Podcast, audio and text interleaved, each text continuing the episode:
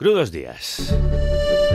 Mi nombre es Ander y os escribo desde la vieja Iruña, ciudad a la que profeso un amor incondicional casi parecido al de una madre. Estimada familia crudista, tras varios años rondándome la cabeza el hacerme productor, hoy lo he hecho. Ha sido un impulso de vida, fácil, rápido, indoloro. Probablemente sea el mejor dinero invertido en mi continua reeducación. Llevo años escuchándoos con la curiosidad de un niño, con la rebeldía de un adolescente, con la ilusión de un padre, con la tranquilidad de un abuelo. Madre mía, Ander, has hecho un símil con todos los miembros de tu familia. Venga, sigo. Paso etapas y seguís estando ahí, donde más crezco. Trabajo en un centro para personas mayores, un lugar donde la vida cobra especial relevancia, ya que el tiempo se mira como un tesoro. Mi trabajo consiste en volver a ilusionar a las personas que por diversas razones han dejado que la vida les pese más de lo que pueden soportar. Todos los días recibo abrazos, besos, caricias, ternura. Eso vale más que cualquier sueldo sobredimensionado. Y agradezco que este espacio donde trabajo sea de ámbito municipal, que sea desde las instituciones públicas, desde donde se apuesta por cuidar a nuestros mayores. No tenemos que olvidar que fueron ellos y ellas los que construyeron nuestro presente. Agradecérselo es poco, hay que cuidarles. Desde que os sigo se me han caído multitud de prejuicios, me habéis hecho reflexionar en temas que nunca hubiera profundizado, habéis canalizado mi rabia con algún sentido, me he vuelto a ilusionar, en esta desesperanza. Me habéis entretenido, concienciado, contrariado, entusiasmado, alegrado, entristecido, enfadado. Habéis hecho que mis emociones las pueda reconocer y eso no se paga con dinero.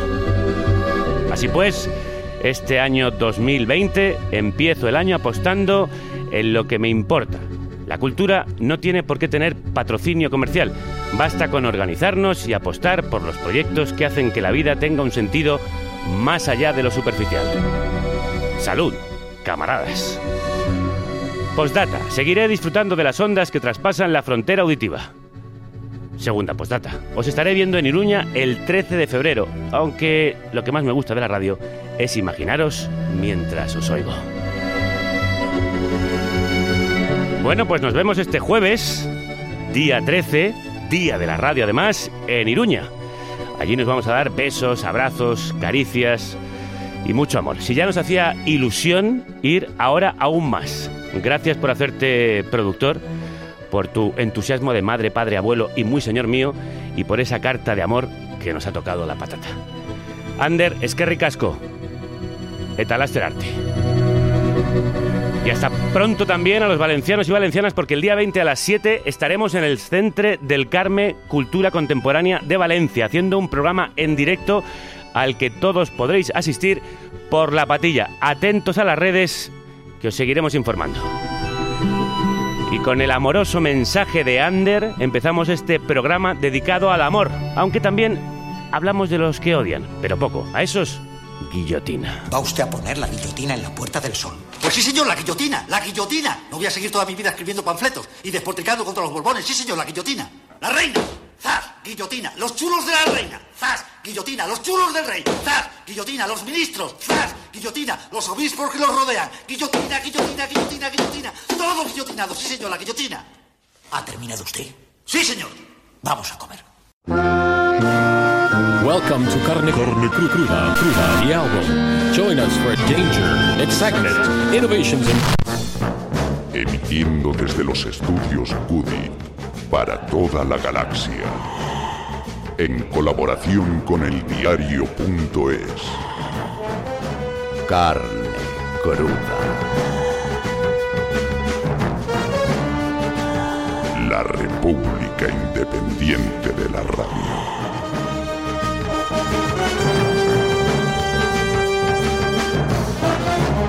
En España nos podrían dar el Oscar por los parásitos del franquismo que pululan por las cloacas, los salones y los despachos.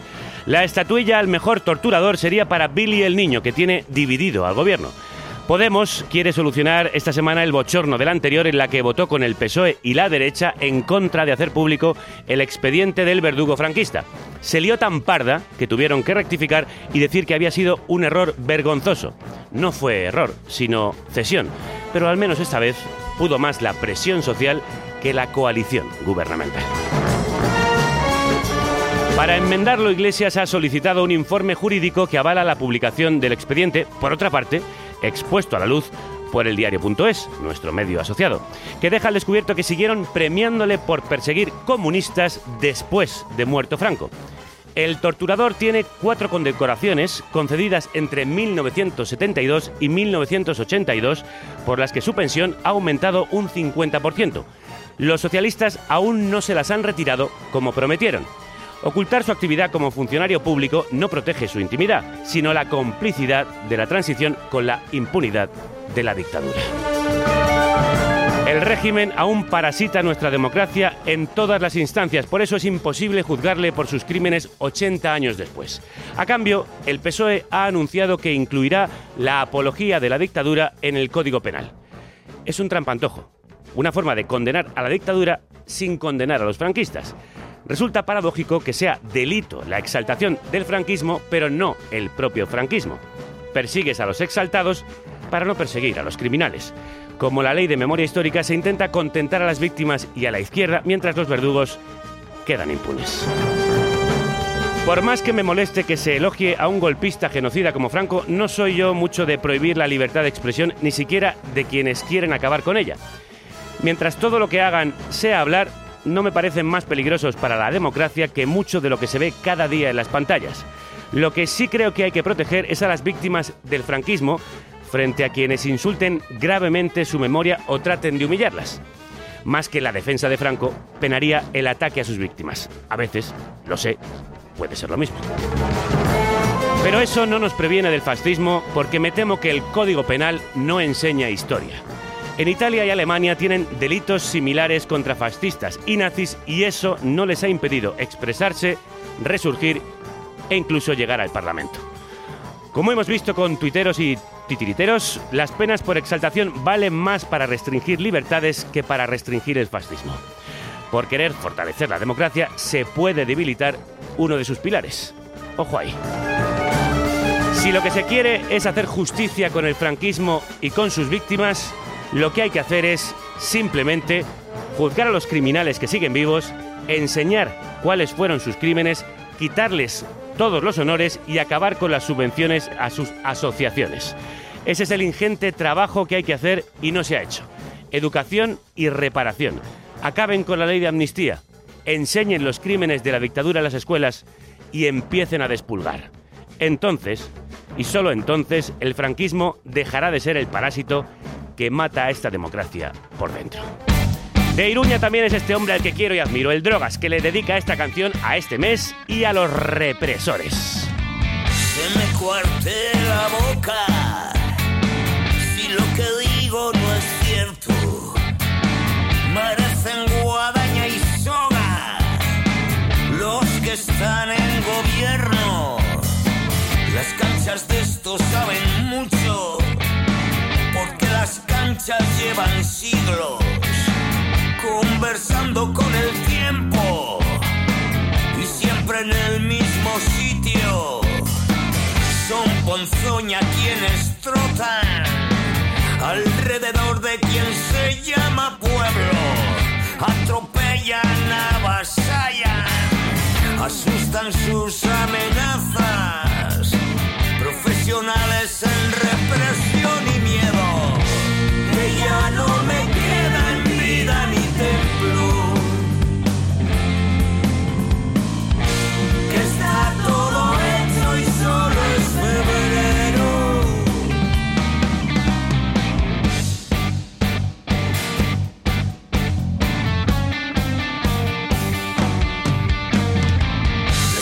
de haber dado los golpes, se retiran sus esbirros a base de tanto aguante.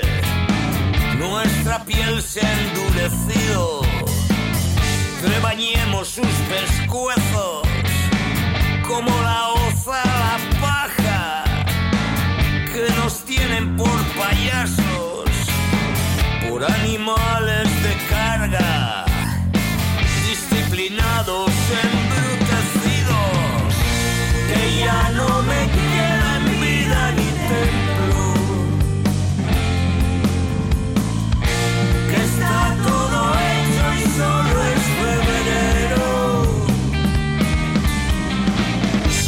Bienvenidas y bienvenidos un febrero más a la carnicería sonora que emite desde la República Independiente de la Radio a través de Spotify, Evox, iTunes, Spreaker y una red de emisoras gracias a los oyentes que nos dais vuestro amor y trabajo.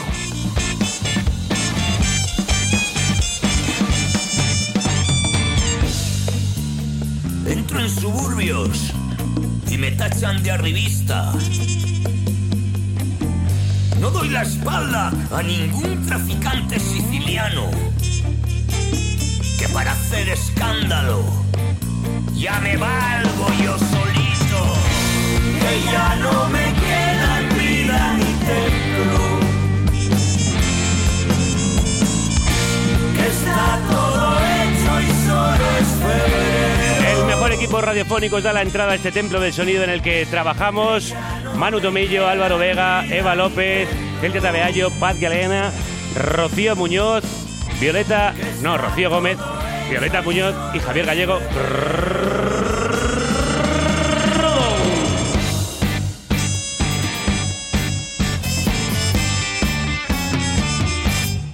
Menudo conciertazo de tres horas que dio Enrique Villarreal el Drogas este viernes pasado en la Riviera de Madrid presentando Solo quiero brujas en esta noche sin compañía, su disco quíntuple del que se lo tocó pues casi todo, además de algunos de sus éxitos con Barricada. No dejes de verlo si tienes oportunidad.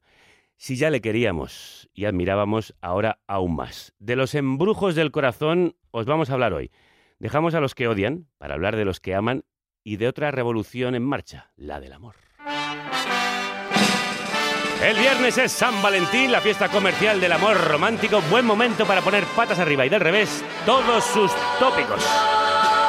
Hubo un tiempo en el que se pensaba que solo necesitábamos una cosa para resolver nuestros problemas, para alcanzar la paz mundial. Hubo un tiempo en el que creíamos que todo lo que necesitábamos era amor. Una época en la que lo que ahora conocemos como amor romántico era lo que gobernaba nuestras relaciones, nuestra forma de querernos, de cuidarnos. Eran tiempos en los que nos gustaba que nos amaran tiernamente. Love me tender, love me sweet. Y ahora también, ¿eh? Pero no solo. Durante mucho tiempo nos han inculcado que sin alguien a nuestro lado estábamos incompletos, vacíos, rotos, no encajábamos en el puzzle. Nos hicieron creer que necesitábamos alguien a quien amar.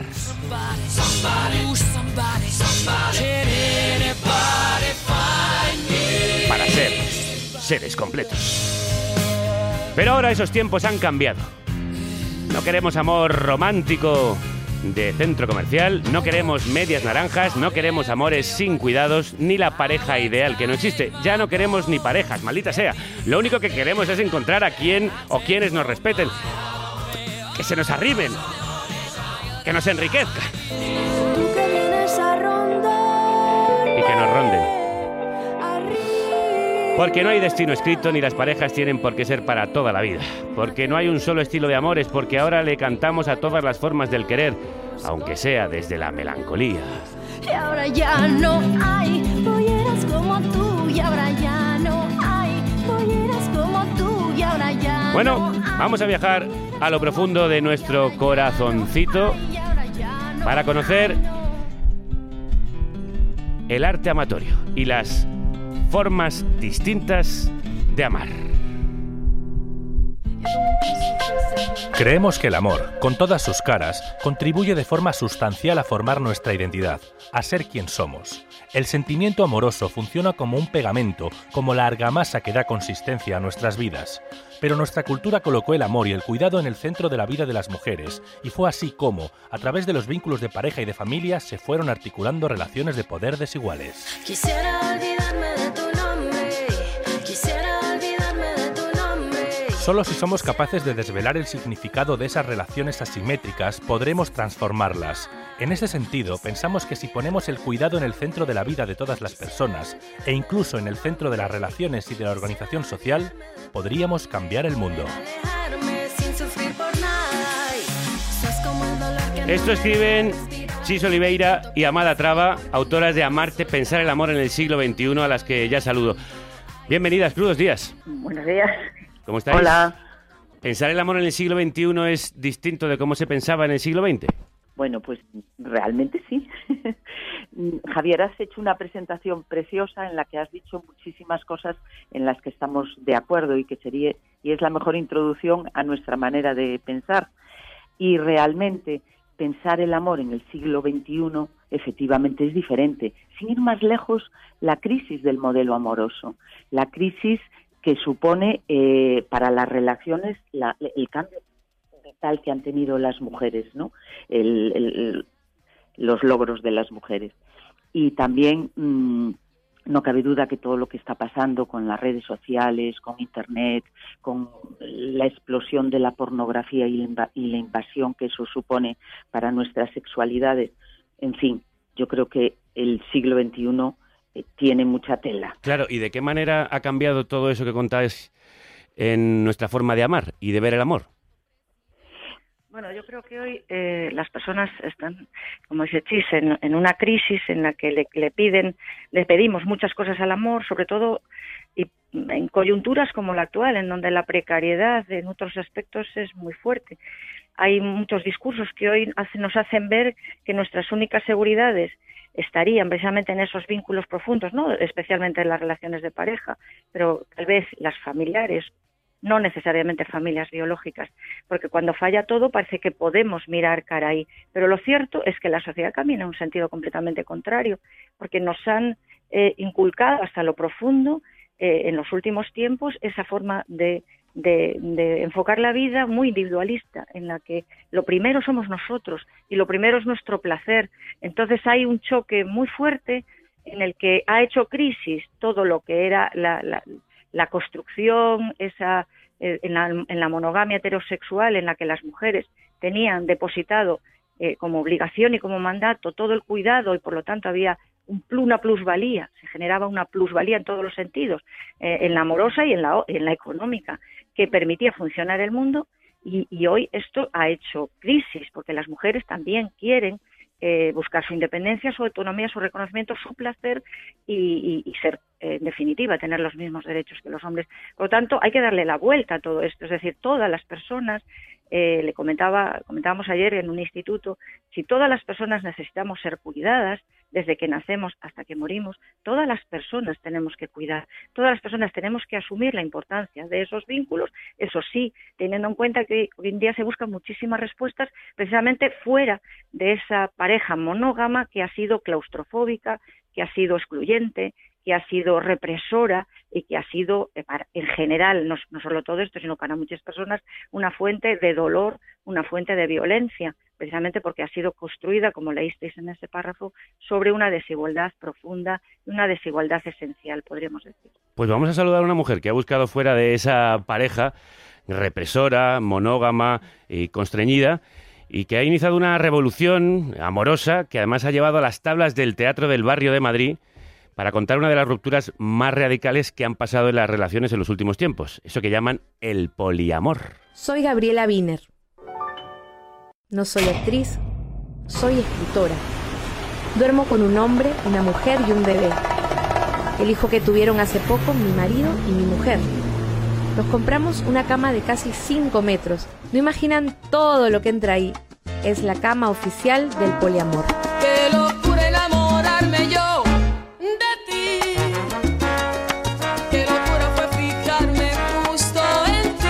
Así se llama la obra. Qué locura enamorarme yo de ti, que se representa, como decía, en el Teatro del Barrio de Madrid. Nuestra mirada, Gabriela Wiener, periodista, autora y ahora protagonista de su propia obra de teatro, está hoy con nosotros. Bienvenida, además recién llegada de Colombia. Hola Javier, ¿qué días, ¿cómo estás? El amor es mutuo. Eh, es una locura empezar una relación a tres en la que además llega un niño. Sí, siempre es una, siempre es una locura intentar pues romper con con los mandatos ¿no? que tenemos tan asimilados que vivimos con eso, con, siguiendo una especie de inercia, ¿no? Así que cuando hablabas de revolución pensaba en mi cama, pensaba en mi cama que es una cama muy grande, como dice ahí en la introducción de la obra, eh, y que se puede hacer la revolución desde la cama, o al menos a veces sueño con eso.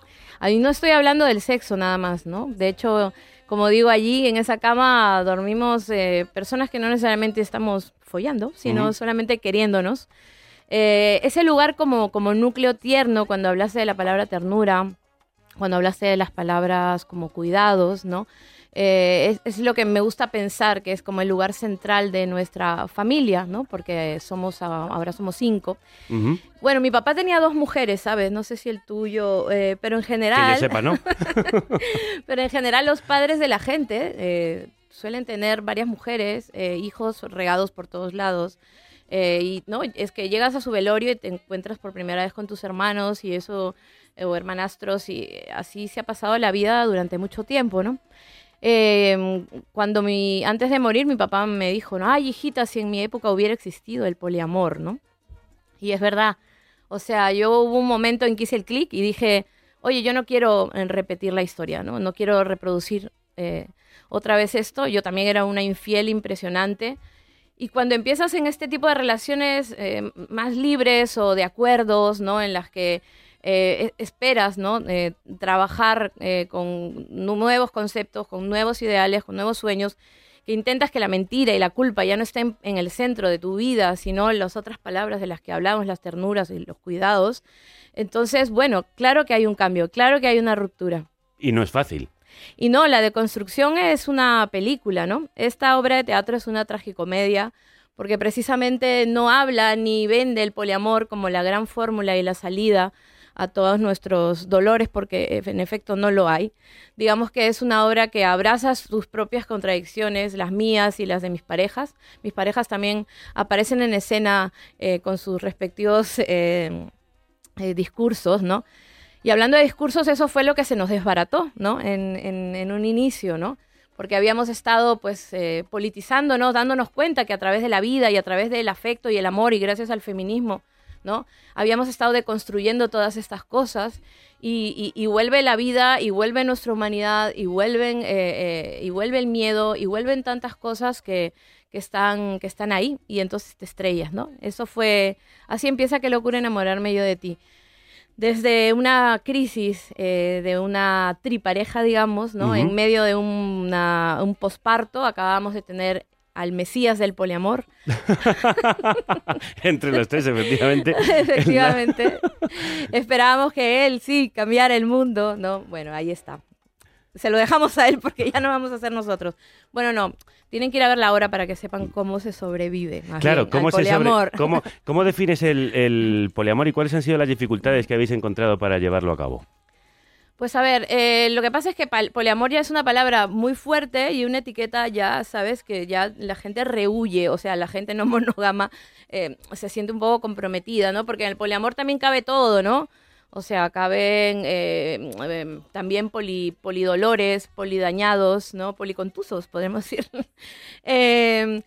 Cuanta, no necesariamente si amas a más personas, eh, eres capaz de responsable, eh, ser, hacerte cargo de ellas, ¿sabes? Y de cuidarlas bien, ¿no? O sea, pues más gente a veces son más desmanes, ¿no? Eh, y, más, y, y más drama, ¿no? Así que eh, me gusta más, me encuentro en la dimensión de que no soy una persona no monógama, pero eso no quiere decir que no tenga celos, o sea, yo comparto mi vida con dos personas, vivimos juntos y criamos juntos en una red, ¿no? Amorosa, que un poco ha ido a desactivar o, o, o, sí, o sea, más bien recrear unos, unos vínculos, ¿no?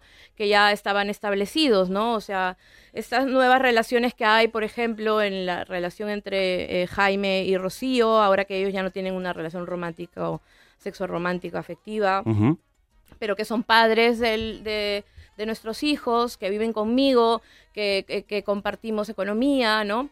Eh, la relación que hay entre mi, mi, hijo pequeño, biológicamente de Jaime y Rosy, pero, pero que, en el que yo y él construimos otro tipo de vínculo no biológico, ¿no? una construcción de otro tipo de maternidad, o la relación que puede haber entre Rosy y mi hija, eh, que teníamos ya previamente con Jaime, ¿no? Y todo lo que mi hija, además, Coco trae, ¿no? Ahora eh, que nos contó que, que, que, es una niña trans, por ejemplo, ¿no? Y así, ¿no? Se va revolucionando, pues, lo que pensábamos que era el mundo, ¿no? Y que ahora estamos, pues, no sé, construyendo de otra manera.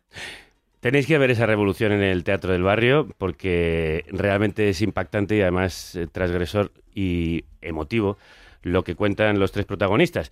Quiero preguntarles a Chisia Amada mm, qué otras revoluciones está viendo en las formas de amar en el siglo XXI. Pues mira, a mí me parece que la revolución más importante en la forma de amar en el siglo XXI es el cambio que está suponiendo el, el cambio real en las mujeres, ¿no? Las mujeres, las chicas de hoy y muchas mujeres maduras eh, han hecho un trabajo de, de construcción, de revisarse, de pensar cómo son, cómo, cómo quieren ser mujeres, cómo quieren relacionarse, cómo quieren ser amadas. Y esto eh, yo creo que, que es muy importante para las nuevas formas de relación. Y, y- quizás el, el- el problema es que los, los hombres y los chicos están haciendo el cambio muy lentamente o apenas hay cambios, apenas se vislumbran cambios, ¿no?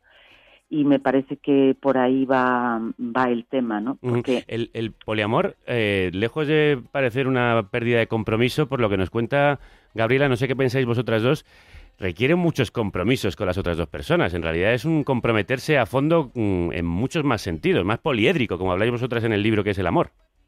efectivamente, nosotras- porque en nuestro en nuestro nuestras charlas por ahí también nos encontramos con este misma con este tipo de preguntas no y yo la estaba escuchando y decía que efectivamente coincidíamos yo creo que al 100% en lo que en lo que ella planteaba no Eh, por un lado parece um, a primera vista es una forma de dar salida a esas necesidades que plantea toda esta crisis no en el sentido de construir esas redes de amor pero efectivamente estamos construidos para el amor de una forma que entra en nuestras capas profundas de la psique y que es muy difícil afrontar todos esos conflictos que tiene que tienen que ver con los celos, la posesión, que tienen que ver con las culpabilidades, como ella decía, ¿no?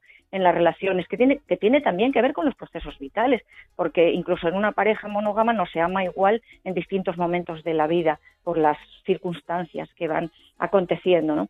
Y, yo creo que eh, me parece fantástico que se empiece a hacer teatro, que se empiece a hacer cine, que se empiece a reflexionar desde estas herramientas culturales, porque nos ayuda a todas las personas a, bueno a situarnos, a pensar, a reflexionar. Y, y coincido, bueno, pues no podía ser de otro modo, con Chis en el sentido de que eh, las mujeres, precisamente al tener eh, por, por todo este todo este proceso de socialización ya de muchísimo tiempo, tener colocado el, el amor en el centro de nuestra vida, hemos sido o estamos siendo las que reflexionamos sobre este tema. Yo te diría que probablemente este libro lo han comprado en su inmensa mayoría mujeres. Somos las mujeres las que estamos repensando todo esto, porque somos, digamos, la parte probablemente más vulnerable en estas relaciones monógamas.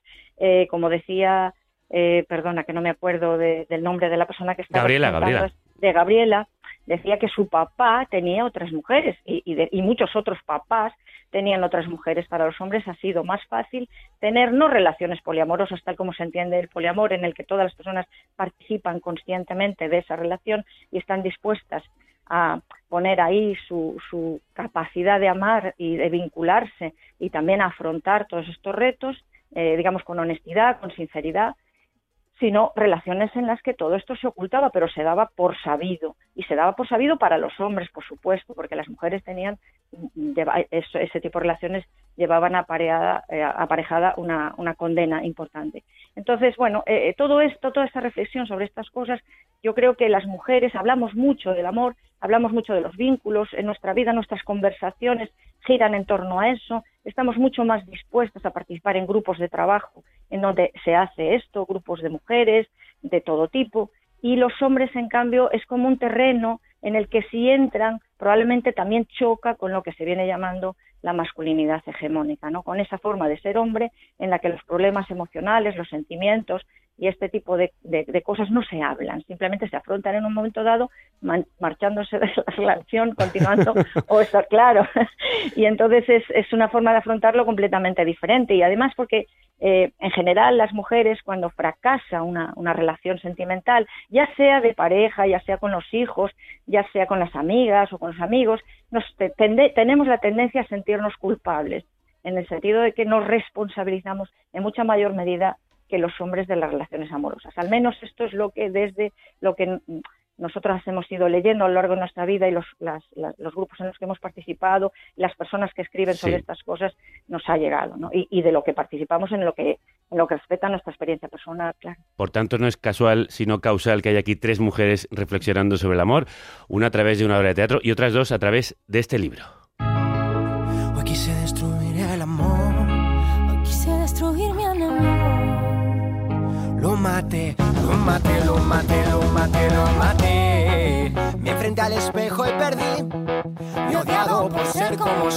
Como resultado de los cambios sociales y económicos, el modelo amoroso tradicional está cuestionado por la ideología neoliberal y por lo que se viene llamando hipermodernidad.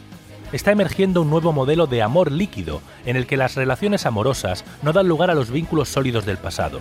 En este contexto, en las relaciones amorosas se promueve como nunca el narcisismo como valor y el consumo como motor de felicidad.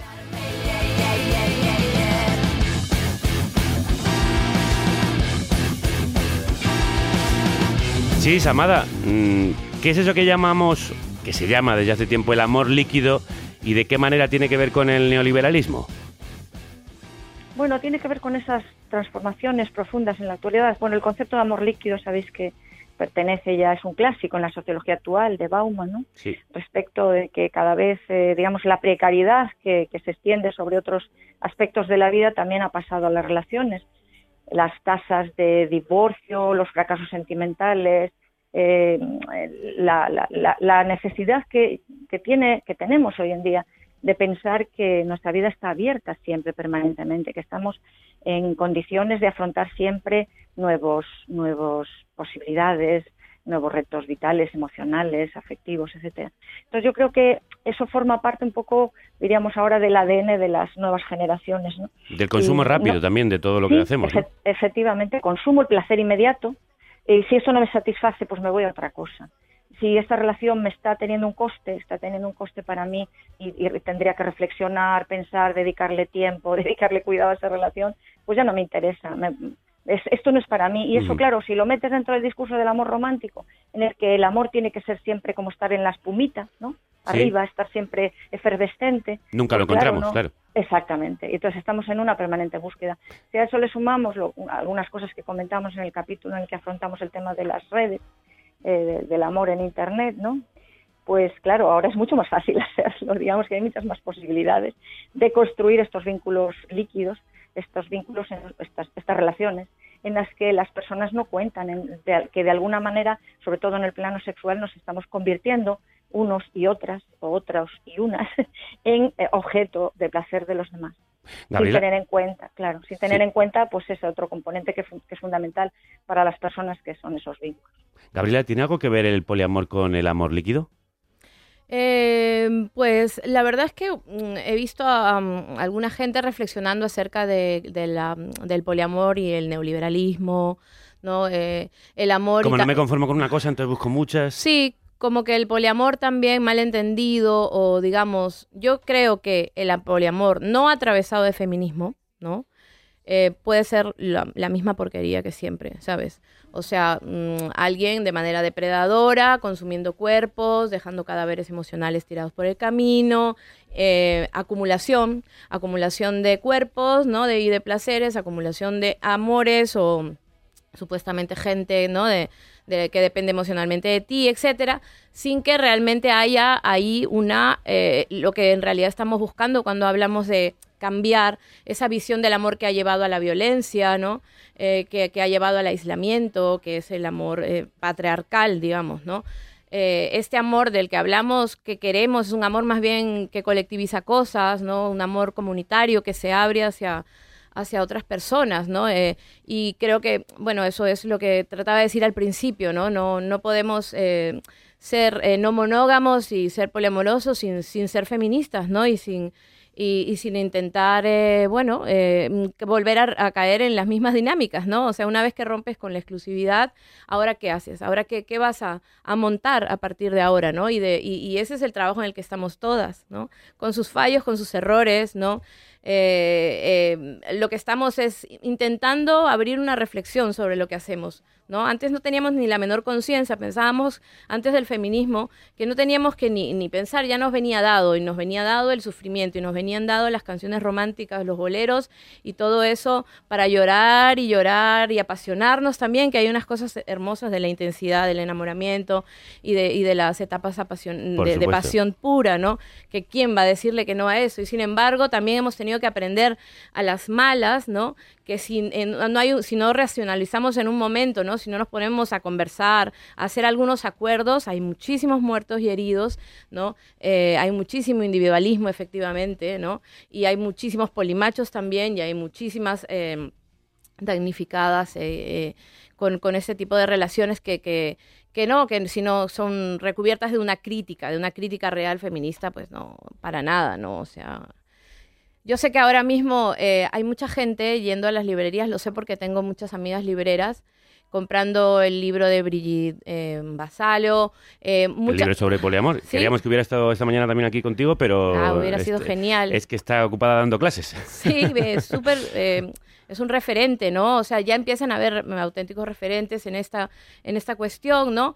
A, algunas vamos como aportando con nuestras vivencias, otras también con sus vivencias y con sus ideas, pero el hecho es que hay muchísima gente con mucha curiosidad. O sea, realmente el feminismo dijo, vamos a hablar de estas cosas también, ¿no? Eh, esto no era algo que se hablara y, y ahora sí. Y entonces hay gente que probablemente no, no haya abierto todavía sus relaciones o no esté a, ahora mismo eh, poliamorosamente relacionándose, pero sin embargo están leyendo sobre el tema, están con mucha curiosidad sobre el tema, están pensando cómo no la volvemos a cagar, ¿no? O sea, a ver... Claro, te iba a preguntar, ¿se puede revolucionar el amor y la pareja a través de la monogamia? Um, he oído hab hablar de un concepto hace un tiempo, el monoamor, por ejemplo, ¿no? Que es gente como eh, eh, orgullosamente convencida de que eh, en esa, por lo menos en esa etapa de su vida, ¿no? prefieren la exclusividad. Es una exclusividad no obligatoria, no, no, no forzada ni impuesta, sino elegida. por casi por una tendencia del alma, ¿no? Por, por, por, por, un momento afectivo en que ahora mismo solamente quiero a alguien. Ahora, si la otra mm, parte de su de, de esa relación, de la pareja, no está en ese mismo estado, tendrían que ser capaces de llegar a un acuerdo que esa persona, ¿no? Si puede tener otros vínculos o no. Todo depende de los acuerdos internos, íntimos de, de este, de este grupo que se quiere, ¿no? Uh -huh. eh, pero eh, efectivamente, todo lo revolucionario eh, no tiene que ver con el formato de relación, si es, si es monógamo o no monógamo. Lo revolucionario tiene que eh, está relacionado con mantener un vínculo de verdad afectivo y cuidadoso de la otra persona, simplemente, ¿no? O sea, eso tiene que ver con la honestidad, la franqueza, el tipo de conversación que quieran o no quieran tener sobre el tema, los silencios que quieran tener o no quieran tener sobre el Todo tema. eso hay que pactarlo. Claro, hay que acordar cosas, no callar lo que no se puede callar, ¿no? Eh, decir, mira, ahora no puedo ser poliamorosa contigo, ahora no me da. Bueno, pues hay, hay varias relaciones que se abren y se cierran según los momentos de, de seguridad, porque cada persona eh, está sometido a sus circunstancias vitales y a su vulnerabilidad, ¿no? O sea, no podemos, también dentro de las relaciones hay privilegios, ¿no? También hay, eh, yo qué sé, hay una blanca y una negra. Claro, porque hay, en vuestro caso también hay interracialidad. Ahí, ahí somos dos personas migrantes eh, racializadas y una persona eh, española. ¿No? Entonces, eh, todo esto evidentemente mm, siempre nos tiene en relaciones de desigualdad, es normal, ¿no? Entonces, si algunos somos más vulnerables porque tenemos cierto cuerpo, porque somos gordas, marrones, como en mi caso, ¿no? Y no estoy en el primer lugar del mercado de la carne, ¿no? Eh, mi chica guapa como una Barbie probablemente se ligará todo y yo me quedaré tirada llorando. Entonces, hay que tener en cuenta, ¿no?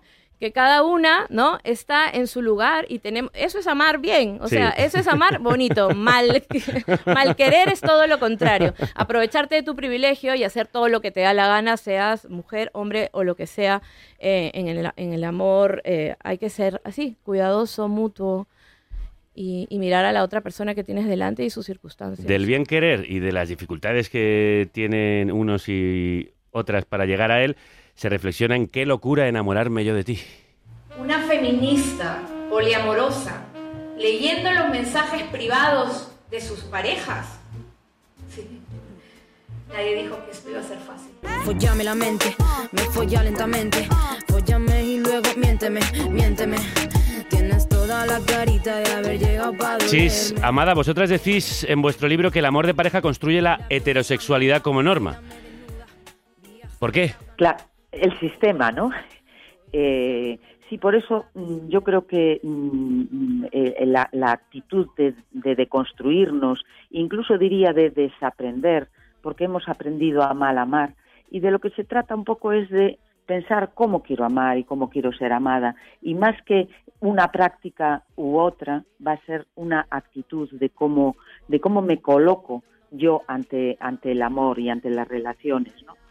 E incluso extendería el concepto de poliamor que, que tan, tan bien aclaró Gabriela, lo extendería incluso a los otros amores, no al pasional, sino al- a la importancia del amor de la amistad, de, de, las, de todas las relaciones que, que, establecemos en nuestra vida, que vamos haciendo ese tejido, ¿no? Que le da tanto sentido a nuestra vida y que tantas veces cuando nos enamoramos, eh, digamos que eh, vamos mm, eh, renunciando a, la- a las otras personas queridas. Y me parece que ahí nos vamos mutilando. Y hay que tener cuidado, yo creo, cuando nos enamoramos de, de no de no estropear nuestro proyecto de vida, sino incorporar el amor a nuestro proyecto de vida, incluso pues muchas veces renunciando a la comodidad y a la seguridad de lo establecido y de lo convencional, porque la- las convenciones y las normas son eh, totalmente, eh, digamos, empobrecedoras, ¿no? Eh, yo creo que amar tendría que ser algo muy creativo, algo que nos que nos lleve a, estar bien, a, a mejorar y, y es como una huerta, eh, una huerta en la que cultivamos, pues pues tenemos que cultivar todas las emociones, los deseos, ir tejiendo, ¿no? Ir tejiendo con las demás personas con las que amamos y, y, y, pues a lo mejor podemos establecer jerarquías, vale, pero no abandonos y no exclusividades y, y tener un poco ese, esa actitud que comentábamos, ¿no? De comprometernos, que, que es una palabra que hoy eh, parece que no está de moda, ¿no? Y a mí me parece que es fundamental eh, asumir que eh, amar es comprometerse y es considerar y es reconocer a las a las otras personas. Mm. Eh, Tejer viene de texto, es decir, de palabras. Lo que hay que hacer es tejer muchas palabras entre unos y otros para hacer esto que Chis y Amada llaman repartir equitativamente lo que cada persona pone en una relación.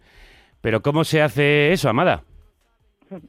Hombre, eh, se hace contracorriente, evidentemente, porque todo, como decíamos al principio de las primeras preguntas que nos formulabas, eh, todo está construido de tal manera que no es mm, no es algo simplemente que de- derive de la naturaleza o que haya sido en un momento dado una idea feliz. Es decir, toda esa construcción eh, de la monogamia heterosexual es, es propiamente la raíz del funcionamiento social, es el sostén de la vida. Sin ese sostén, eh, todo lo demás no funciona. Entonces, el hecho es que toda nuestra estructuración económica actual eh, se asienta sobre un trabajo no pagado, un trabajo no pagado que para ser realizado tiene que ser realizado en condiciones de amor, no, no de otra manera, porque si no, si no es por amor, pues tendrías que cobrarlo, sería de entraría en el mercado. Entonces todo esto de cambiar, todo eso es, es absolutamente a contracorriente. Es un proceso lento, es un proceso pues pues duro, duro de porque es lo, lo fácil, como decía antes Chis, es seguir las convenciones porque está todo digamos dado, es fácil encontrar explicaciones, es más fácil situarse frente a las expectativas, es más fácil buscar soluciones, digamos, aceptables. Eh, ir, eh, construir, por ejemplo, estas relaciones poliamorosas de las que hablaba Gabriela, supone un trabajo de contracorriente no solo en lo personal y lo íntimo y en dar solución a todas las crisis o a todas las preguntas o a todas las eh, dolores que te puedan ir apareciendo, sino también que vas absolutamente a contracorriente de las estructuras sociales. Es que todo, absolutamente todo, el derecho civil, las escuelas, los pisos, las todo está pensado para esa pareja heterosexual monógama que va a tener un nidito, unos niños, unos, hijos e hijas y que les va a cuidar en esas mismas condiciones, en unas condiciones de reproducción que están basadas en esa desigualdad y en esa asimetría. Por tanto, aquí hay como una revolución de dos caras, ¿no? Tanto, eh, digamos que podemos revolucionar en lo íntimo, pero teniendo, tenemos que ver con claridad que efectivamente esta revolución en lo íntimo, en lo personal, también tiene unas consecuencias muy importantes y muy interesantes de cara a esa revolución más grande que es ir cambiando las estructuras sociales que son nos tienen pues bastante presas ¿no? sí también en la obra se, se habla de una revolución hacia adentro y una revolución hacia afuera Gabriela. Sí estoy totalmente de acuerdo con las chicas. Una se llama Amada Sí, bueno, que, qué maravilla. Lo quería dejar para el final, lo quería dejar para el final, porque que digo, es tan bonito hacer una, claro, digo, y es tan inevitable que una persona que se llama Amada Traba, además, Amada Traba, escriba un libro sobre el amor. Y nos destraba a todas. sí, sí, sí. Qué maravilla. Estoy completamente eh, de acuerdo y es ese enfoque eh, socioeconómico, ¿no? Eh, que, que, es algo de que en lo que nos ilumina el feminismo, ¿no? La economía feminista, por ejemplo es algo que siempre me, me, emociona porque realmente es, es, es, eh, es, así como creo que se puede llegar desde esa transformación íntima a una transformación eh, eh, colectiva, ¿no? Podemos, creo que, o estamos en ese trabajo de, de cambiar el mundo, cambiando esas estructuras, como, de, como decían, ¿no? También pienso en, en, en, en, ese tipo de estructura que tampoco está preparada para familias como la nuestra, ¿no? En las que somos tres adres, como dice mi eh, Coco, ¿no? Ni padres ni madres, padres. sí, es que es, eh, es la más inclusive que existe en el mundo, entonces tengo que tener mucho cuidado con mi lenguaje. Eh, em, em, obviamente, ¿no? En los papeles que te manda el colegio para rellenar, ¿no? Siempre es papá y mamá. Si ya las mamás lesbianas o los papás gays eh, eh, flipan porque no, no está construido para, para que ellos pongan sus, sus nombres, ¿no? Eh, imagínate de, de, tres, ¿no? O sea, ya es, pero bueno, nos vamos poniendo a la cola porque hay muchas luchas y muchas conquistas que están latentes, ¿no? Por ejemplo, nuestro hijo Amaru, el hijo de los tres, ¿no? lleva mi, mi mi apellido Wiener como segundo nombre. Eh, lo fuimos a inscribir como si se llamara Amaru Werner o, o Amaru Wolfgang o algo así, ¿no? Pero, es mi apellido, entonces él es ah. Amaru Wiener Lanchares Rodríguez, ¿no? Tiene nuestros tres apellidos, pero es una manera en que hackeamos mínimamente y, risueñamente el sistema, aunque eh, en la realidad, ¿no? Eh, yo todavía no puedo ser su, su madre legalmente, ¿no? Eh, y esas son cosas en que las familias, pues que, que, que somos así múltiples, ¿no? Eh, eh, tenemos que organizarnos también para poder, para poder también cambiar, también cambiar esas estructuras, ¿no? Eh, cuando Amaru, eh, eh, cuando Rosy estaba embarazada de Amaru, nos metimos los tres a, la, a la, prepa trompicones a, al, consultorio de la, de la, ecógrafa que no nos dejaba pasar diciendo que mucha gente, mucha gente, no, es que somos los adres, los tres, ¿sabes? Déjanos pasar y así a codazos, a codazos se cambia el mundo. Bueno, pues así lo están intentando desde su propia experiencia y su propia obra Gabriela Wiener, a la que podéis ver junto con los otros dos adres de su relación, esa locura que es qué locura enamorarme yo de ti, y también Chis Oliveira y Amada, Traba, autoras de Amarte, Pensar el amor en el siglo XXI. Quiero despediros con la preciosa y muy amorosa dedicatoria que me envió Chis cuando me hizo llegar este libro. Dice así, para Javier Crudo es para mí una satisfacción poder compartir este trabajo contigo y poder corresponder con todo lo que nos regalas, todo lo que nos regaláis, voy a hacerlo en plural, por la emisora día a día desde hace tantos años con tanto cariño. Con todo cariño. Chis. Pues con el mismo cariño quiero corresponder eh, estas palabras. Ha sido una satisfacción para mí poder compartir vuestro trabajo el de las tres esta mañana con, con vosotras. Muchísimas gracias. Muchísimas gracias. Muchas gracias, Javier Cruz. Un beso muy grande. Un placer. Estamos muy enamorados también, no solo de estas tres mujeres, sino de la que viene ahora, de Rosalén. Carretera y canta. El diario de Rosalén. Rita ya desde pequeña quiso ser cantante como su mamá.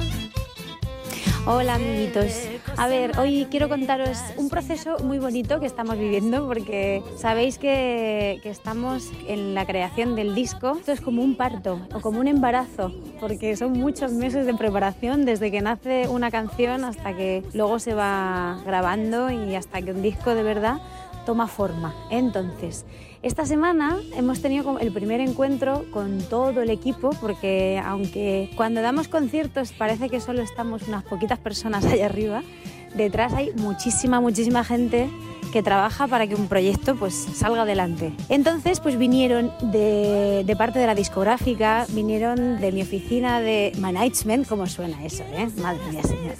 Vinieron también de, mi editorial, porque yo soy compositora, y todo el mundo pues venía a escuchar lo que llevo de las primeras canciones. Y claro, pues podéis imaginaros la cantidad de nervios, de inseguridades. Mm, ya cuando estás en el proceso creativo, hay veces que crees que estás haciendo algo que vale mucho la pena y lo escuchas al día siguiente y dices, uff, esto es una mierda muy gorda. Pero bueno, está bien que te dé la opinión desde fuera para ver las cosas claras.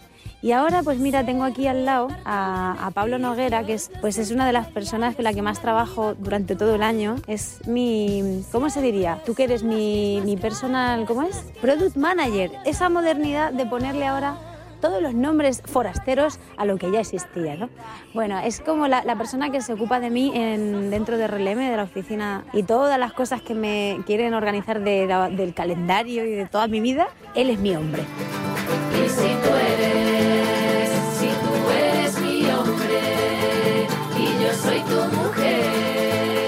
Hola Pablo, ¿qué tal? Hola Mary, hola a todos. Bueno, aquí los amigos de Carne Cruda, que tú ya sabes sí, bien que, que, que, somos nos conocemos, colaboradores. Nos conocemos. Eso es. Pues mira, me gustaría que contaras cómo fue la, la, reunión y qué te parecieron, qué primera impresión tuviste de las primeras canciones que ya ellos escuchan y que la gente verá, bueno, escuchará dentro de muchos meses.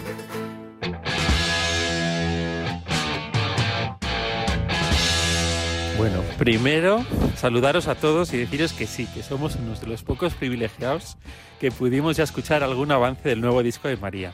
Siento poneros los dientes largos, pero la realidad es que lo que se viene es muy potente. No os engaño, lo vais a escuchar vosotros mismos dentro de unos meses. Eh, tuvimos la suerte de escuchar ya tres temas bastante avanzados, algún tema en acústico, alguna idea, alguna base, eh, entusiasmados y todos coincidíamos con que pues, se nota una evolución muy importante en María a todos los niveles, como compositora, como intérprete. Y además va a ser un disco en el que va a tocar temas muy diversos, cada canción compitiendo con la de al lado para ver cuál tiene más contenido y una historia más potente y, y un mensaje eh, con el que todos nos podremos sentir identificados. Y nada, esperamos que la, la espera se, se, os haga corta. Estamos ya trabajando para que muy pronto podáis escuchar todo lo que nos trae María, que es mucho y que seguro disfrutamos todos. Un abrazo.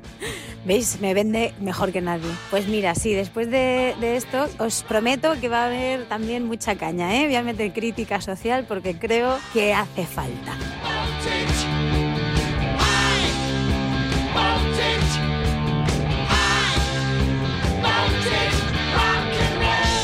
Y bueno, pues estábamos eligiendo cuál puede ser el posible single, que pues ya sabéis que antes de que salga el disco siempre suele haber alguna canción que muestra un poquito, pues que se adelanta a todo lo demás para que eso, para que la, para que la espera pues no sea tan larga y para que veáis pues, pues eso, pues todo, cómo es el proceso tan, tan lento y, y cuánto trabajo hay detrás y cuánta gente hay detrás de cada una de las canciones. No era para venderme bien, pero mira, la verdad es que Pablo me ha dejado en todo lo alto. Pues eso, en esas estamos. Y yo pues ahora a terminar canciones que tengo mucho también que contaros. Se vienen grandes cosas. Un besazo a todos.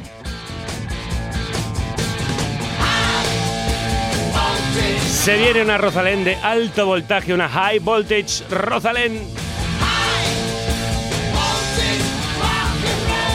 Como este high voltage de los ACDC una de las bandas que está acompañando a María en la producción de los nuevos temas.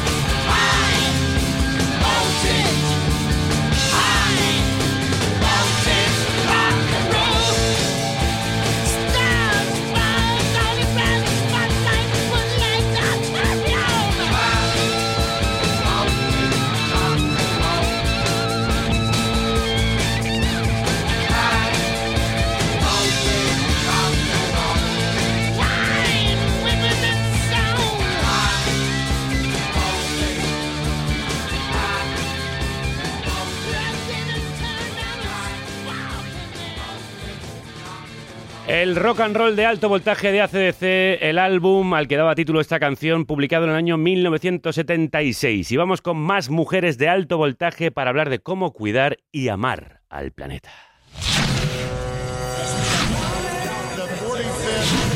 Consuma crudeza. Es el mercado, amigo. Con la colaboración de Wallapop. Parece que tengo un programa de relaciones poliamorosas con un montón de mujeres, pero no, no es así. Ellas vienen aquí porque son las que más saben y las que más talento tienen. Yo solo hago el pequeño trabajo de presentaroslas. Brenda Chávez, crudos días, bienvenida. Crudos días, Javier, un placer estar aquí. Eh, ¿Qué nos traes hoy? ¿Nos traes mucho amor para este planeta? Por supuesto, yo traigo amor siempre, pero además traigo una sección bastante práctica hoy, porque cuando nos ponemos a llevar hábitos de consumo más responsables y más sostenibles, resulta bastante normal atravesar momentos de ecoestrés. ¿Ecoestrés? Pues sí, son momentos, incluso etapas, yo he tenido varias, en las que nos volvemos un poco locos o locas o nos complicamos la vida de más aplicando esto del consumo responsable. Y como no tiene por qué ser un calvario, en esa especie de locura transitoria es importante rodearnos de gente que nos aconseje porque el acompañamiento es fundamental en cualquier proceso de cambio. Y hablando de acompañamiento, hoy nos hacemos acompañar por nuestra querida compañera Celtia Tabeallo, que está padeciendo ese ecoestrés. Crudos días, Javier. Crudos días, ¿cómo estás? Pues un poco nerviosa. Bueno, ¿no? estás muy guapa, por cierto. Has venido, mm, bueno, qué maravilloso modelo ochentero con, a juego con tus gafas azules. Siempre, Esto hay ochenta que su- siempre. o sea, hay que subirlo luego a las redes porque está espectacular nuestra Celtia. Pero sufres ecoestrés. A ver, sí me pasa últimamente. Creo que también está un poco vinculado al programa y la sección de Brenda Chávez. O sea, todos los días me explica, todas las semanas me explica cosas en que puedo mejorar. Yo llego a mi casa, analizo mis comportamientos diarios y digo, lo estás haciendo muy mal, Celtia, muy mal. Ya, es que voy provocando unos efectos secundarios nada, nada deseables. Pero a ver, para ponernos en antecedentes, nuestra querida Celtia se propuso reducir residuos porque sacaba una bolsa de basura a la semana y ahora lo hace al mes. Pero en ese proceso te has ido encontrando complicaciones y dudas existenciales. Claro, así. es decir, saca menos bolsas porque consume cada vez menos plástico. Claro, y no es mejor, porque recicle es. menos. Atención a esto. ¿Cómo empezó todo? A ver, primero para que la gente tenga un poco así, me, ponga, me contextualice, yo no soy una loca happy power de la sostenibilidad que disfruto reciclando. No eras. No era, no, no soy. Realmente cuando me toca reciclar eh, me pongo un poco de mal humor. Reciclar no es fácil. Tuve los perfiles de los famosetes ahora de turno, que viene muy bien para apoyar la causa en marketing, de Penélope y el John y toda esta peña, que está ahí a topísimo con reciclar, y yo no los veo a ellos el domingo buscando los contenedores. Yo no me los imagino, obviamente. Igual tienen quien se lo haga. Seguramente. Entonces, pues todo esto empezó realmente cuando a raíz del programa, a raíz de, de nuevas formas de, de reciclaje, empecé a analizar lo que yo tiraba, que tiraba mucho, mucho, mucho, mucho, mucho. Y ahí fue cuando realmente en el tema del plástico, los envases, eh, me surgió el problema. O sea, estaba tirando envases de, de- de consumo rápido, de compro hoy y mañana ya va para tirar. Claro. Y fue cuando empecé a buscar soluciones para esa clase de residuos. Y a partir de ahí empezaste a sentir esta angustia del ecoestrés. Pues sí, señor, efectivamente. ¿Por qué? Porque es un poco ambiguo el tema, sobre todo del contenedor amarillo y el punto limpio. De hecho, a día de hoy, yo estoy seguro, si ahora Brenda me preguntara cinco objetos para qué contenedor van, seguro que fallo en tres. Y todos los días estoy escuchando eh, tips de ¿para dónde va esto? ¿Para dónde va esto? La cápsula del café, que es una cosa muy cotidiana. Yo todos los días dudo dónde carajo tiro las cápsulas del café. Igual hay que dejar de consumir cápsulas de café. ¿eh? Es Sí, una opción también. que puedo poner ahí en valor. Y voy a, mm, voy a darte una solución para tus problemas. Para tu problema Javier. y para el de tantos y tantas que nos escuchan. Porque para aliviar el ecoestrés de Celtia y de quienes estáis al otro lado, tenemos hoy con nosotras al teléfono a Ibe Ramírez, autora del libro Residuo Cero, publicado por la editorial Titilante. Ibe, bienvenida. Buenos días, Javier. Buenos días todas, chicas. ¿Qué tal? Una, de las dudas existenciales de Celtia, y que creo que nos pasa a todos y a todas, es que ¿qué metemos en el contenedor amarillo y qué llevamos al punto limpio? ¿Nos puedes ayudar? sí, les puedo ayudar.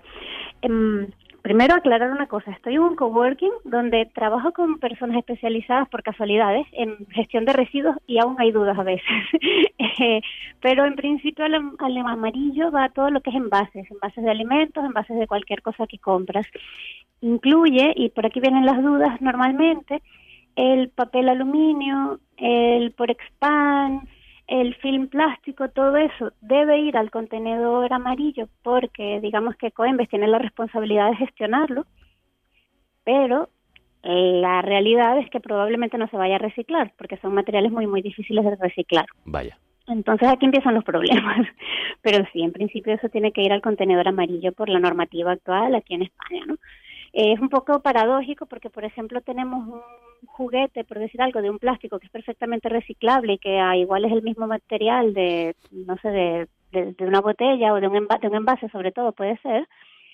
Y en este caso debe ir al punto limpio porque no es un envase, porque no está bueno, no le corresponde este este contenedor, pero simplemente por un tema de gestión, no porque sea reciclable o no. A ver, a ver, que me, me he perdido en este punto del punto Sí. A ver, ¿qué pasa? Que, que una cosa sea reciclable no quiere decir que se vaya a reciclar, ¿correcto? Correcto. Entonces, pues los juguetes no tienen que ir al contenedor de reciclaje simplemente al contenedor amarillo, sino al punto limpio, simplemente porque como no es un envase, Ah. Ecoembes no es responsable de gestionarlo. Entonces puede ser que sea un material más reciclable que aquella bandeja de por expand o que aquel film plástico que probablemente se va a perder y va a acabar quemándose o algo por el estilo, pero en cambio le toca ir al punto limpio, no sé si he sido clara. Sí, Entonces, ahora sí ha quedado muy claro. Bueno, Sí, claro dentro de lo poco claro ¿no? que es la, el contexto y la de situación, lo ¿no? absurdo que es, porque es que es muy absurdo, sí, sí, realmente es algo bastante absurdo. En principio deberíamos contar con que en el, en el punto limpio también se vaya a reciclar, pero bueno, no, realmente no me atrevería en lo más mínimo a asegurarlo. También van las pilas, el aceite usado, no sé, las bombillas, todo eso debería ir al, al, al punto limpio, igual que la ropa, los zapatos, los juguetes, los electrodomésticos, los Punto artículos limpio. de cocina, ¿no? Y ve que muchas veces es difícil de encontrar. Sí, bueno, cada vez hay más, ¿no? Yo, bueno, hablando claro, desde la realidad que yo conozco más que es la de Barcelona, si buscamos normalmente hay algunos cerca de cada barrio, yo... Bueno, no- realmente desconozco cuál es la situación, ¿no? En otros lugares en ese sentido. Una cosa muy importante es que he hablado de juguetes, ropas, electrodomésticos, una sartén, por ejemplo, y estas cosas, antes de llevarlo a un punto limpio, siempre la mejor opción será dárselo directamente a alguien que lo pueda aprovechar, ¿no? O sea, debe ser siempre como el último recurso porque lo interesante es darle una segunda vida real y directa a todas estas cosas, ¿no? Bueno, cualquier cosa, antes de desecharlo y de reciclarlo, lo mejor es que alguien lo aproveche, ¿no? Bueno, pues vamos a seguir planteándote dudas que tiene Celtia y Sí. casi como si fuera una terapia, las vamos solucionando. Perfecto. Y ve, eh, hay un problema que tiene Celtia, bueno, que mejor que nos lo cuente ella porque se nos desloma yendo a la compra. Explícanos, querida, ¿tú cómo vas a la compra? Vamos a ver, Ibe. Yo analizando todo lo que tiraba, me di cuenta que casi todo venía del supermercado, del día a día, de la compra para hacer la comida. Entonces, ¿qué me- ¿con qué me encuentro ahora? Pues que parezco una mula de carga realmente yendo al súper. Porque ahora me llevo todo el tupper para el queso fresco. Eh, la leche voy con un tarro de vidrio para que me la pongan dentro y no consumir el tetabric. Eh, para el pescado llevo unos tapes grandes en el mercado para que me lo echen ahí y no en bolsas de plástico. Y realmente llega un momento en que voy tan cargada con tantos tuppers, tantos bártulos, tantas bolsas y tanto todo, que lo que realmente me da ganas es de cogerme un taxi, contaminar y volver a mi casa sentada en él. A ver cómo te lo cuento, porque es que no puedo con la vida. Tiene que haber otra manera más ¿Cómo, cómo cómoda. podemos, claro, ¿cómo podemos ayudarla, Ibe? Claro, mira, sin, sin ganas de hacer spam, sabes que tengo una tienda online que se llama Usar y Reusar. Y el origen de Usar y Reusar es exactamente eso, me pasaba exactamente eso. Y yo pensaba, no puede ser que cada vez que voy a comprar, o sea, que paso por enfrente de la tienda de granel y quiero arroz y no llevo los botes de vidrio encima, evidentemente, ¿no? Y tenga que y que cada compra la tenga que programar e ir con el carro hasta arriba. Entonces, para comprar a granel, para empezar, bolsas de tela en lugar de botes de vidrio. Te va a aliviar la compra, pero una barbaridad, ¿no? Eran Sí, cosas que no eso- encontrábamos y decidimos producirlas. Eso me lo apunto. Esa, sí, sí, no es básico. Tengo unas bolsitas de granel pequeñas que tengan un cordón, ¿no? Igual a veces tienes unas por casa. Y para comprar arroz, para comprar frutos secos, para harinas no, para harinas siempre necesitarás algo y aquí voy a ser contradictoria y mejor un bote de plástico porque es más ligero, ¿no? Si quieres quitarte un poco el peso. Eh, luego otra cosa que hay, bueno, las bolsas estas también para comprar, por ejemplo, pan y todo aquello, estas mismas bolsas te servirán para comprar un croissant en una merienda, ¿no? Eh, improvisada o algo así. Yo siempre trato de llevar dos, tres encima, ¿no? Por lo menos. Y ve, yo ya no tengo bolso que me dé capacidad para todo lo que tengo que llevar, ¿eh? Yo No, te lo pero digo. pero Y eso que llevo mira. pocas Pero cosas bueno, en él, ¿eh? son bolsas de tela que las puedes doblar muy pequeñitas Claro, y meterlas en un rincón. Claro, hay de algodón muy, muy finitas y yo intento tener siempre dos o tres ahí, además de una grande, ¿no? O dos grandes, porque la verdad es que una antes me pasaba que me quedaba corta, ¿no? Con la bolsa, la tipo tote bag así de llevar todo dentro. Y luego hay otras cosas un poquito más eh, modernas, entre comillas. Bueno, una no creo que sea, igual tiene orígenes más remotos que no sabemos, pero con algodón de tela, o sea, con tela de algodón, hay unas, se hacen piezas recubiertas de cera que las puedes hacer o las puedes comprar también. Con este tratamiento de cera, ¿qué pasa? Que se amoldan como si fuera un film plástico, ¿no? Con el calor de la mano, porque están, pues, como ah, son ligeramente impermeabilizadas, se adaptan perfecto a lo que tenga y al final tienes un pañuelo de tela básicamente doblado. Y entonces esto va muy bien para comprar, si comes queso, tofu, cualquier de estas cosas que puedas comprar frescas a granel, Mira, mira. va genial. Y claro, y nada más vas a tener una tela dobladita. Y esta misma te sirve para usar, para conservar en la nevera, no sé, media calabaza, eh, como si usaras un film plástico, ¿no? Ayuda un poco a conservar porque tiene esta recubierta. Hay veganas también, de, de otro tipo de ceras, hay de cera de abejas y funciona muy bien. Y como te digo, puedes conseguir un tutorial de cómo hacerlo fácilmente o, o comprarlo ya hecho, ¿no? Y otra cosa última que consejo que va muy bien, si me permites, es, son unas bolsas de silicona zip, de- como, como unas bolsa- bolsas zip, ¿no? De, de toda la vida, pero Sí. de silicona, que las puedes meter en el lavavajillas. Y yo, por ejemplo, ahí, yo uso una grande que cabe pasta para cuatro para hacer un picnic en el parque, ¿no? Y claro, el peso y el, y, y el volumen que lleva se reduce un montón. Y con estas mismas puedes comprar algo, no sé, fileteado, puedes comprar eh, olivas, porque hay unos que tienen como una base ancha, entonces quedan paraditas y, y puedes comprar cosas con líquido y ese tipo, tipo de cosas, ¿no? Creo que esas son tres, tres herramientas que te ayudan un montón a aligerar ese tema del peso. Bueno, yo estoy viendo a Celtia sonreír bastante más relajada. Creo que está funcionando la terapia antiecoestrés. Muy bien, y to- Y, y, Ibe, eh, también en el- aquí en Carne Cruda, el equipo hemos empezado a llevar hábitos de vida más sostenibles y Celtia, Celtia nos lo va a contar. Es por si nos puedes ayudar también. A ver, Celtia, cuéntanos qué bien que lo hacemos. A ver, vamos a decir la verdad, tenemos que mejorar un poquito, Sí, chicos. bastante, todavía, hay que, bastante, sí, hay que sí. apretar ahí, Sí. que hay cosas que se pueden mejorar. Pero sí, una de las cosas que estamos haciendo y que intentamos hacer es traernos todos la comida de casa. Porque Bien. es cierto que cada vez que vamos al supermercado, Cuando hay tiempo. eh, cuando hay tiempo, eh, cuando vamos al supermercado, eh, el equipo a comprar comida, al Sí. final se genera muchísimo desperdicio. Y cuando vienes con tu tupper de casa maravilloso, pues eso sí que se evita. Muy bien. Y después el segundo punto, siendo una redacción, obviamente es inevitable gastar mucho papel, e intentamos Mm. reciclarlo e intentar no imprimir lo que no es estrictamente necesario.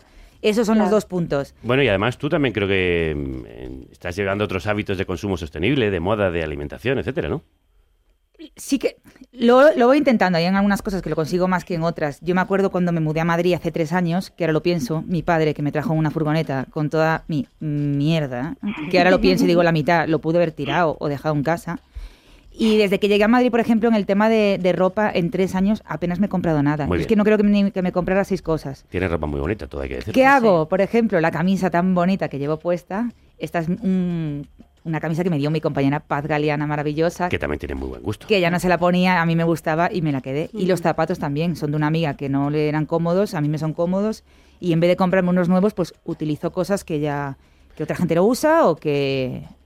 Pues vamos a pedirle a Ibe para terminar esta terapia tan efectiva que nos aconseje qué más cosas se puede hacer para poner en práctica en las oficinas, en nuestras vidas, para no sufrir ese estrés ecológico. Claro.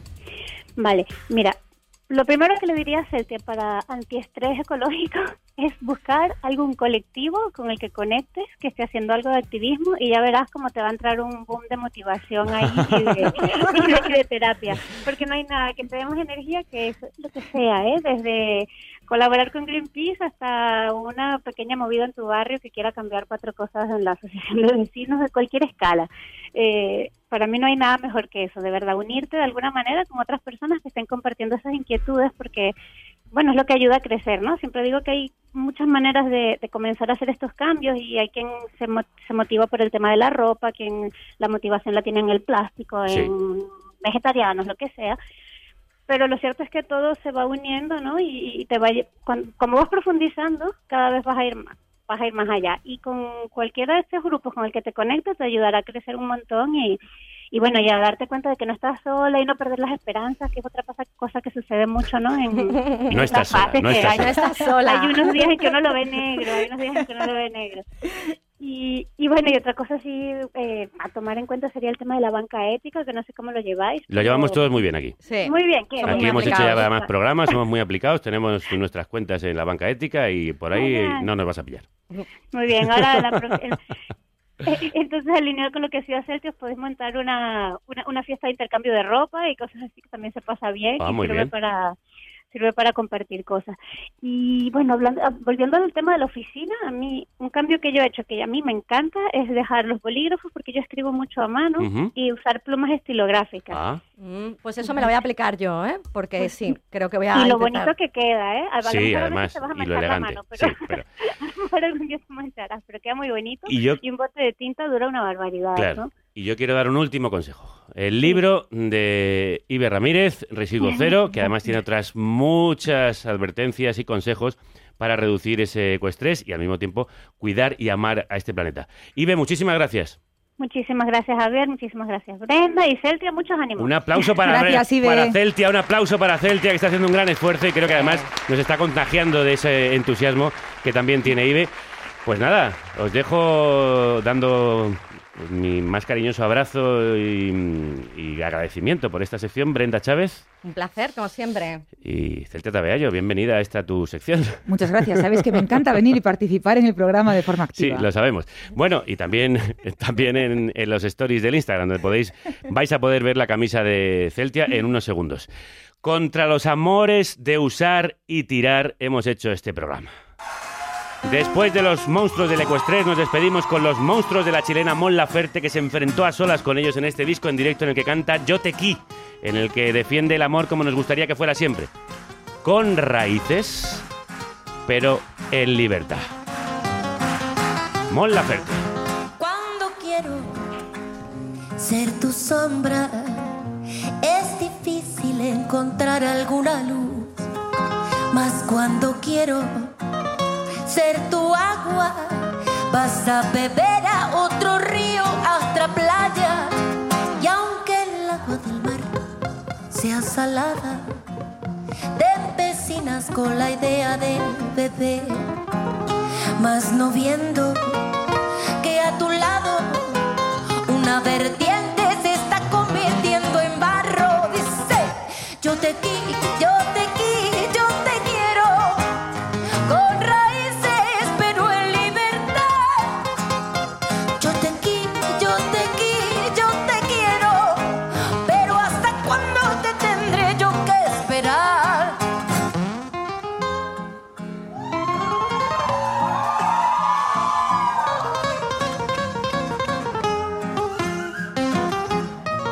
Con mis monstruos se llama este disco que grabó en directo en el lunario del Auditorio Nacional de México con este pedazo de guitarrista que es Sebastián Aracena. quiero ser tu estrella. Hay una luna deslumbrante que me opaca. Y aunque sé que no soy la más bella, este amor